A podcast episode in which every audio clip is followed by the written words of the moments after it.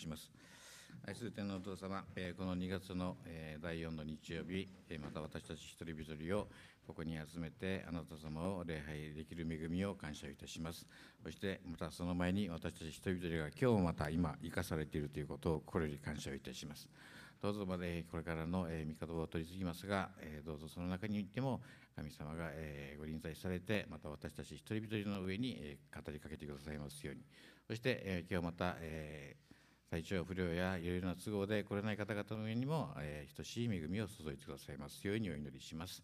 この祈りと私イエスキリストの皆によってお祈りします。アメン。はい。えー、2月の第1週に、えー、御言葉を取り次ぎました、えー、今日も列王記第1の方から一緒に考えていきたいと思います。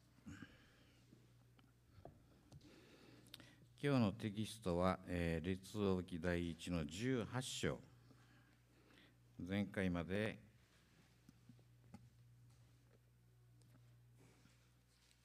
この、えー、今年の兵庫に関してのことをお話ししましたけれども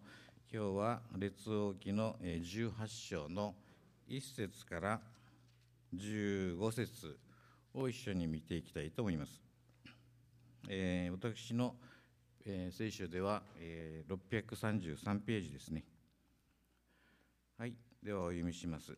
えー、かなりの日数を経て3年目に次のような主の言葉がエリアにあった。アハブに会いに行け私はこの地の上に雨を降らせようそこでエリアはアハブに会いに出かけたその頃サマリアでは飢饉がひどかったアハブは宮廷長官オバデヤを呼び寄せたオバデヤは死を深く恐れていたかつてイゼベルが主の預言者たちを殺した時にオバデヤは100人の預言者たちを救い出し50人ずつホラー穴の中にかくまいパンと水で彼らを養ったのであるアハブはオバデヤに言った。国内のすべての水の泉やすべての川に行ってみよう。馬とラバを生かしておく草が見つかり、家畜を絶やさないで済むかもしれない。二人はこの国を分けて巡り歩くことにし、アハブは一人で一つの道を行き、オバデヤは一人で別の道を行った。オバデヤがその道にいた頃、エリアが彼に会いに来た。オバデオバデにオバデにはそれそれがエリアだと分かったのでひれ伏して言った。あなたは私の主人エリアではありませんか？エリアは彼に答えた。そうです。言ってエリアがここにいるとあなたの主人に言いなさい。するとオバデヤは言った。私にどんな罪があるというのですか？あなたがこのしもべをアハブの手に渡し殺そうとされるとは。あなたの神主は生きておられます。私の主人があなたを探すために人を使わなくさ、使わなさか、えー、使わさなかった民や王国は一つもありません。その王国や民があなたには、いないというと、あなたはいないというと、主人は彼らにあなたが見つからないと誓いをさせています。今あなたは言って、エリアがここにいるとあなたの主人に言えと言われます。私があなたから離れていっている間に、主の霊はあなたを私の知らないところに連れて行くでしょう。私はアハブに知らせに行きますが、あなたを見つけなければ、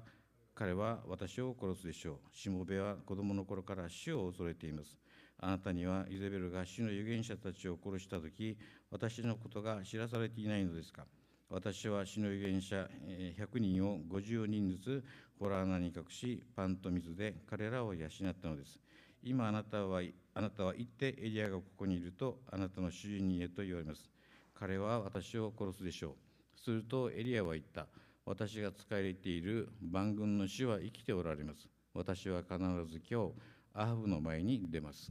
はい。今日はここからあなたの神は生きておられますということで、一緒に考えていきたいと思いますが、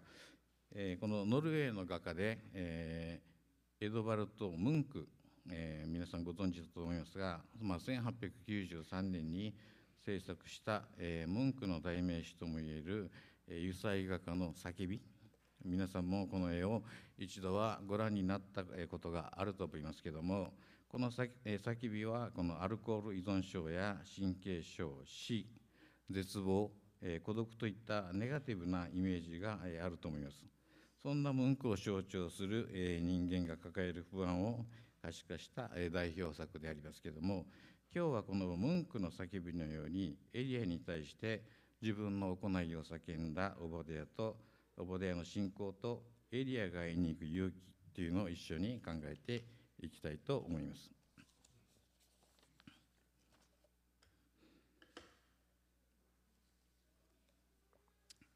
一節。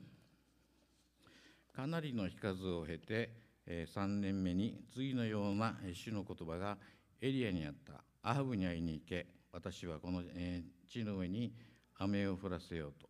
今あの教団の、え中で防災委員をしておりまして、まあ、1月から始まってますけどもこの2月で2回目の委員会を、えー、Zoom で行いその中で、まあ、震災が起こった時を、えー、起こった時と起こる前という準備を、え、どうするべきかという会議を行っておりますけれどもそこでやはり一番大切、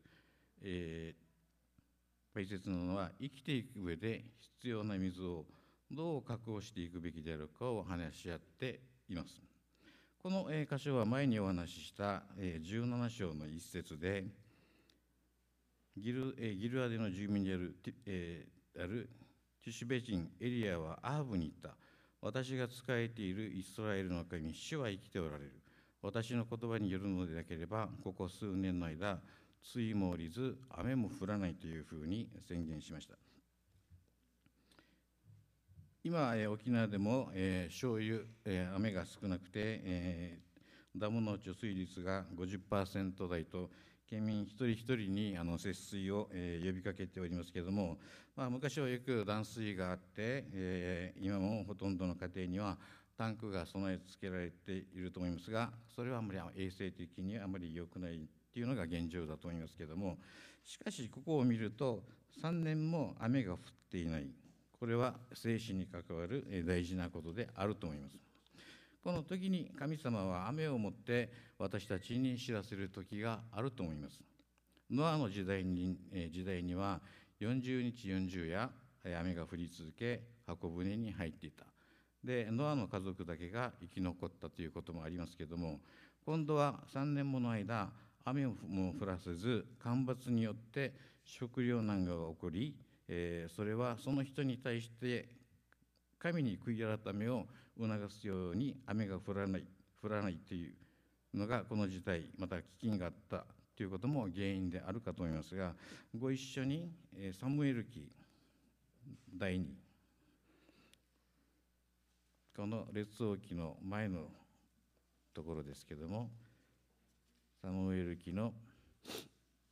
第2の21章今見ている列王記の前の方のサムエル記の第2の21章の1節。はい、ページ数でいうと580ページになりますがお読みします。ダビデの時代に3年間引き続いて飢饉が起こった。それでダビ,、えー、ダビデは主の御顔を求めた。主は言われた。サウルとその一族に血の責任がある。彼がギブオン人たちを殺戮したからだというふうにありますけれども対照的に列王記の今見ている列王記第1の16章。16章の25から26で続いて28から31を見たいと思いますけれども列王記第1の16の25から26オムリは死の、え目に悪であることを行い、彼以前の誰よりも悪いことをした。彼はネバネバテの子ヤロブヤロヤロブアムのすべての道の歩み、イスラエルに罪を犯させ、彼らの虚しい神々によってイスラエルの神、主の怒りを引き起こした。そして28から読むと、オムリは先祖と共に眠りにつき、サマリアに葬られた。彼の子アハブが代わって王となった。オムリの子アハブはユダの王朝の第38年にイスラエルの王となった。オムリの子アハブはサマリアで22年間イスラエルの王であった。オムリの子アハブは彼以前の誰よりも主の目の主の目に悪であることを行った。彼にとっては、えー、ネバテの子ヤロブ,、ヤロブアムの罪のうちを歩むことは軽いことであった。それどころか彼はシドン人の王エテバルの娘イゼベルを妻とし、えー、行ってバールに仕えそれを拝んだというふうにありますけれども神の怒りがこのアハブに対して起こりそこにエリアが3年ぶりにえアハブに会いに行けという死のえ命令を受けたというのが今の箇所になりますけどでそこで雨を降らせえ降らせようという言葉を携えてアハブに会いに行けというのです。で戻りまして列王記第1の18 2節3節。そこでエリアはアハブに会いに出かけた。その頃サマリアでは飢饉がひどかった。アハブは宮廷長官オバデヤを呼び寄せた。オバデヤは死を深く恐れていたとありますけれどもこのオバデヤという名前は、まあ、主のしもべという名前がついているようでこのヤロブアム以来の列王記の記述からしてこのオバデヤのような人物がこの王宮内部の交換にいるということは驚くべきことになるみたいです。このオバデヤはこの死を深く恐れていたということが書かれていますけれどもこの死を深く恐れるということはどういうことかというのをご一緒に信玄一章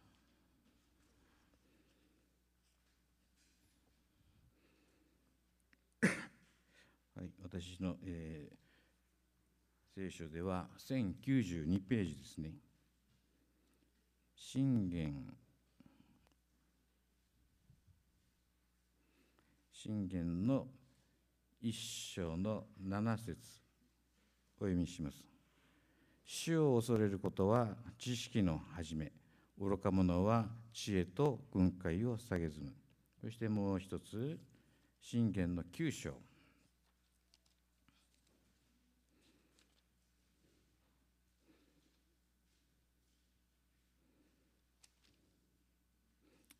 九章の十節主を恐れることは知恵の始め聖なる方を知ることは悟ることであると書いてありますがこのようにオバデヤは主を深く恐れていたと。この私たちの人生の中で本当に生きておられる神を知らない時に深く恐れるものとは昭和の時代でいうと地震雷火事親父だったかと思いますけども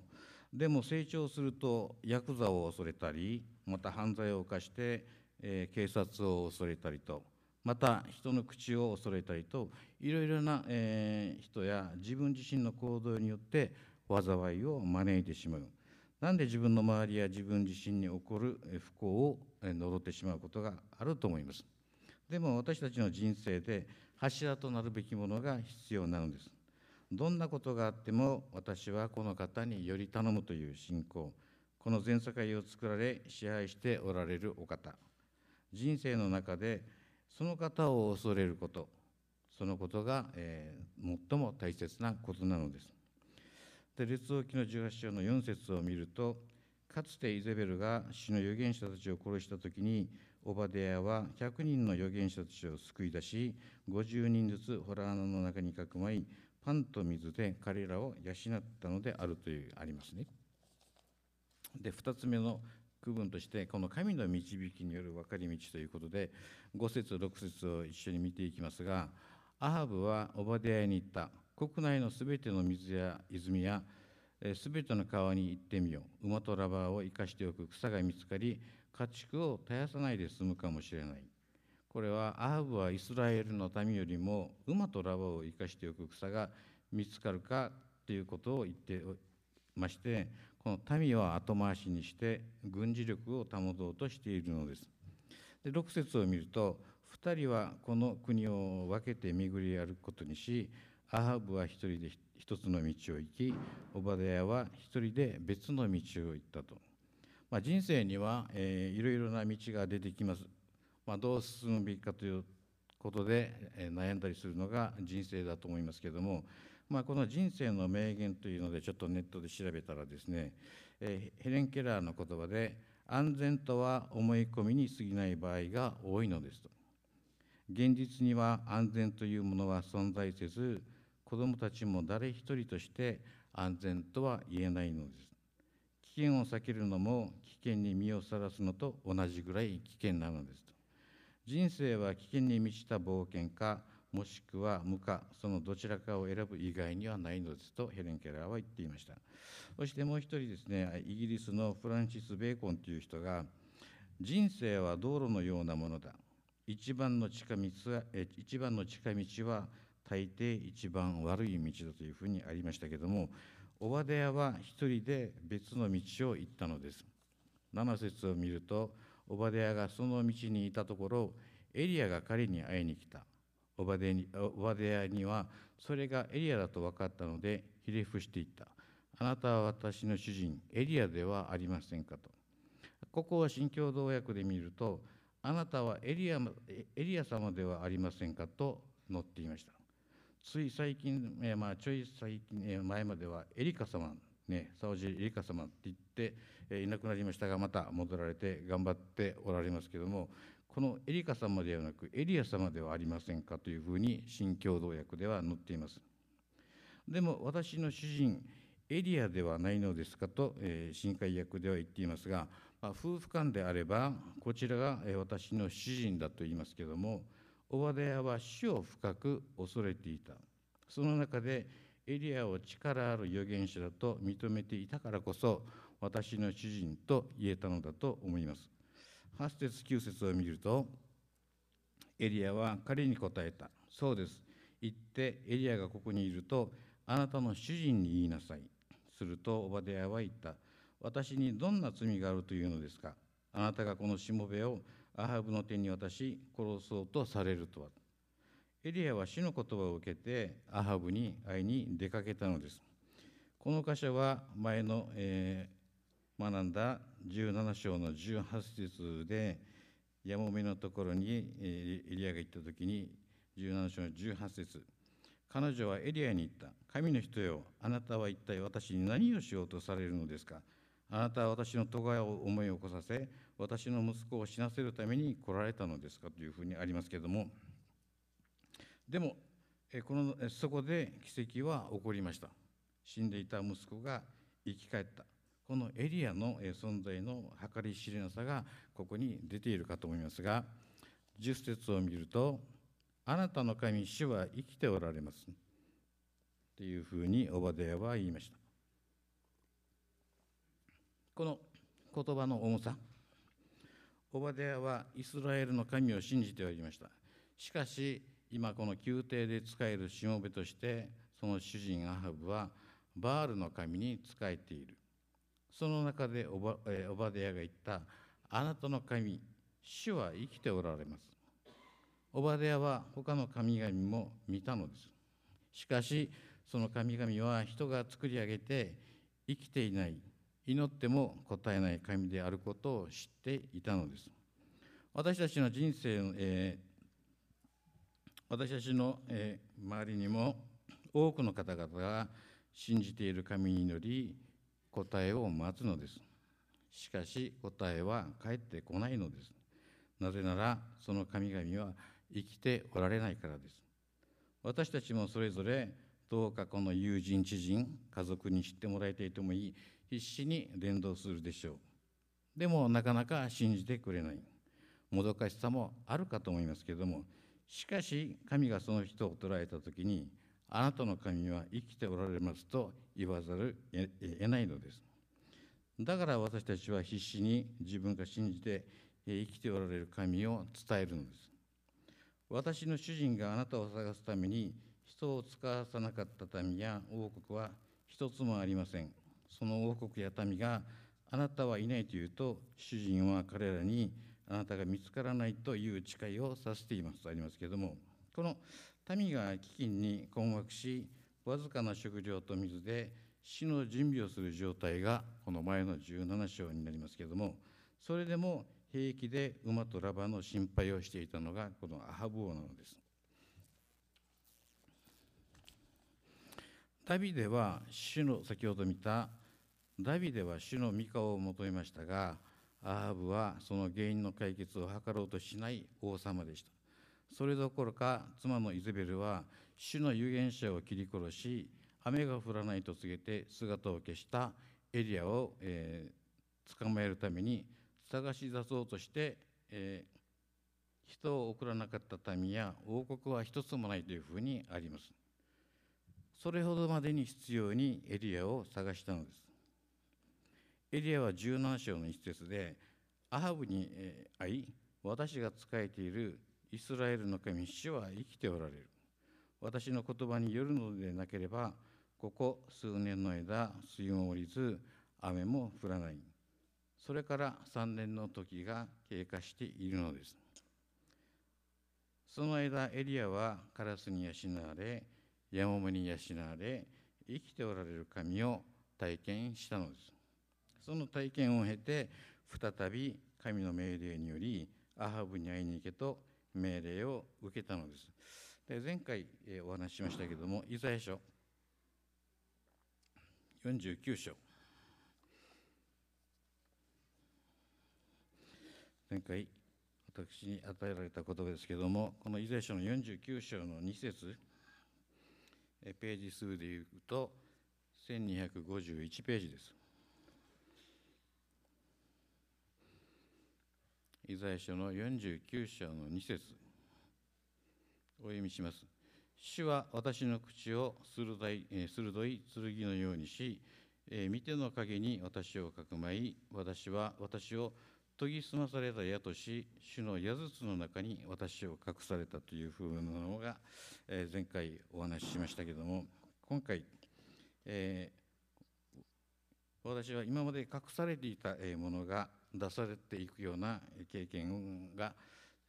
起ころうという起こされようとしていることを今感じておりまして、まあ、これまで長い間大変お世話になった職場をですね、まあ、この3月でま退職するということになりました。これも神様の導きだと私は思います。私自身にはまたさらなるチャレンジが与えられました。今年与えられた標語の、え、経済の充実です。カラスによってエリナを養いエリアを養いヤモメによってエリアを養ってくださった神に委ねていこうと思いますそしてどこに導かれるか今は分かりませんがその時私が仕えているイスラエルの神は主は生きておられますと宣言していくものでありたいと思います。で、えー、先ほどの列王記に戻りまして、11章、11節、12節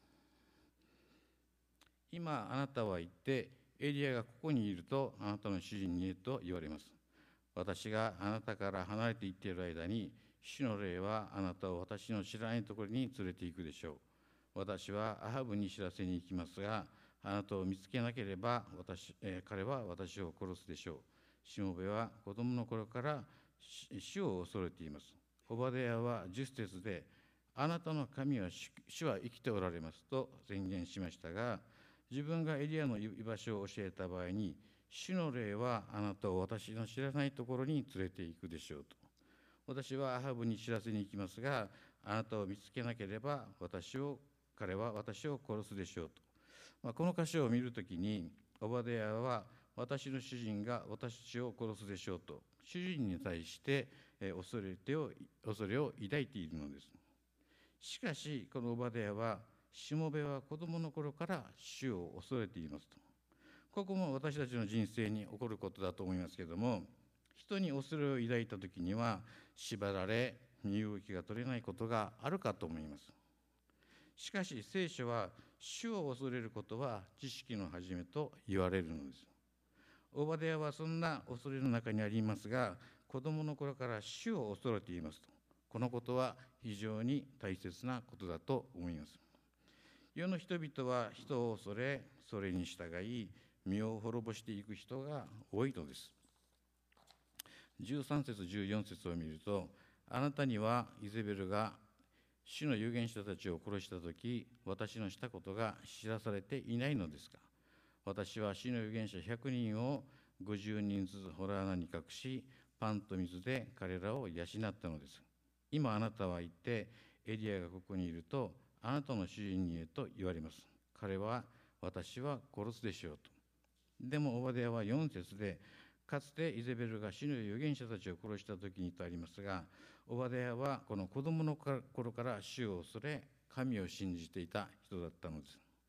その中で自分が仕える主人の妻が預言者たちを殺していった。光景はあまりにも心が張り裂ける思いだったと思います。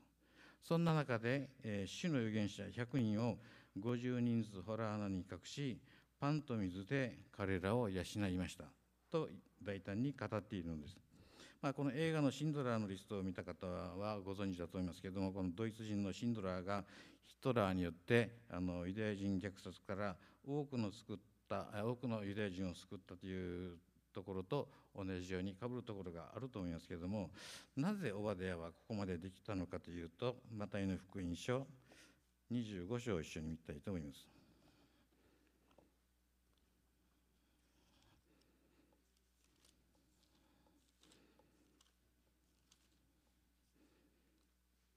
マタイの福音書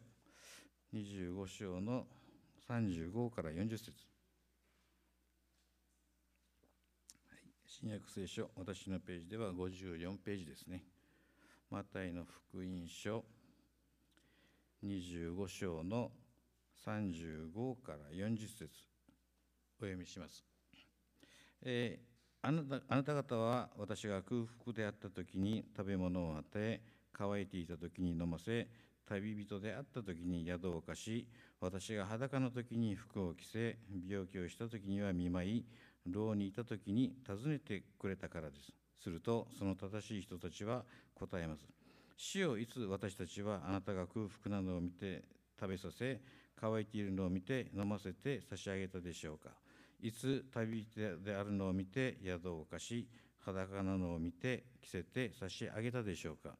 いつ私たちはあなたが病気をしたり牢におられたりするのを見てお尋ねしたでしょうか？すると王は彼,、え、彼らに答えます。誠にあなた方に言います。あなた方がこれらの、え、私の兄弟兄弟たち、それも最も小さい者たちの一人にしたことは私にしたのです。とありますが、全くこれと同じことをオバデヤは行ったのです。このオバデヤの実践した信仰、これも私たちも見習っていくべきだと思います。最も小さい者たちへの一人にしたことは私にしたことなのですと。で、先ほどの列王記に戻りまして、15章。するとエリアは言った。私が仕えている万軍の主は生きておられます。私は必ず今日、アハブの前に出ます。アハブが金の原因はエリアにあると見てオバデヤは命がけで預言者たちを保護したのにもかかわらずなお自分が命の危険にさらされるのはこの理不尽だとエリアに訴えたのです。この章の流れを見るとアハブがいてイゼベルイザベルその中で罪があり飢饉がある中でエリアが登場し迫害に遭いオバデヤの救出危険というストーリーが流れになっておりますけれどもこの流れに解決を与えるべくエリアは死の命令によりアハブに会うのです。これまでエリアは私が仕えているイスラエルの神主は生きておられますと言ってますがこの15節で私が仕えている万軍の主は生きておられますというふうにエリアは言っているのです。この万軍は軍勢軍団を意味する名詞で戦いに出る戦いを挑むという意味で、まあ、旧約では250回ほどで新約では2回ほどこの万軍というのが使われています。ご一緒に、えー、第サムエル記の第一先ほどの列王記の前のサムエル記の第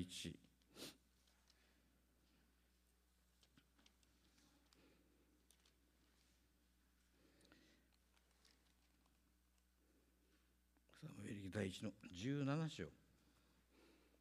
い、私のページでは511ページですね。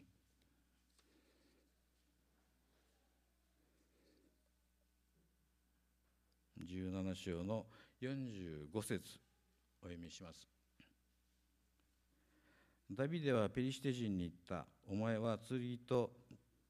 槍と投げ槍を持って私に向かってくるが私はお前がそしたイスラエルの先人の神万軍の主の皆によってお前に立ち向かうと。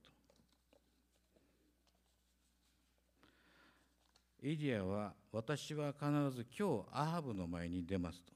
それはオバデヤをオバデヤに安心をもたらす言葉でした。この神の命令に従うなら誰も恐れる必要がないのです。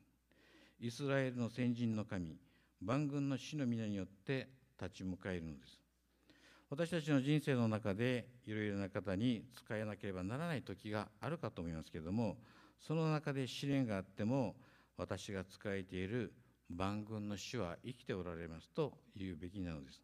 そのことによって私たちは前へ進むことができるのです。お祈りします。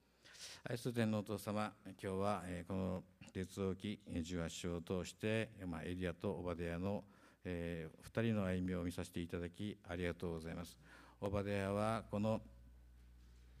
アウという本当にイスラエルの神にそういた中で本当にこんないろんな悲劇を見た中で本当に私は主を恐れています。その中で本当にこの全能の主をこの中に信じている者が一人いたということで100人の方々を救ったという記事を見て心より感謝いたします。本当にこの世の中を見ると私たちも本当にまさしくオバデヤと一緒で世の中は多く、本当の神を知らない人たちの中で私たちは生きていかないといけないものでありますけれどもその中でも本当にの神を信頼し、えー、神の言葉を握りしめて歩んでいく時に本当にその時にまた何かあったとしても、えー、万軍の私が信じている万軍の主は生きておられますとそういうふうなことが言える、えー、のです。私の人生には多くの悩みや問題がありますけれどもその悩みの中にあっても私の神は生きておられます。そういった問題も全て神様が解決してくださると。それを信じて私たちもこれからの人生を歩ましていただくものとさせてくださいますようにお祈りします。このように尊きイエスキリストの皆によってお祈りします。アメン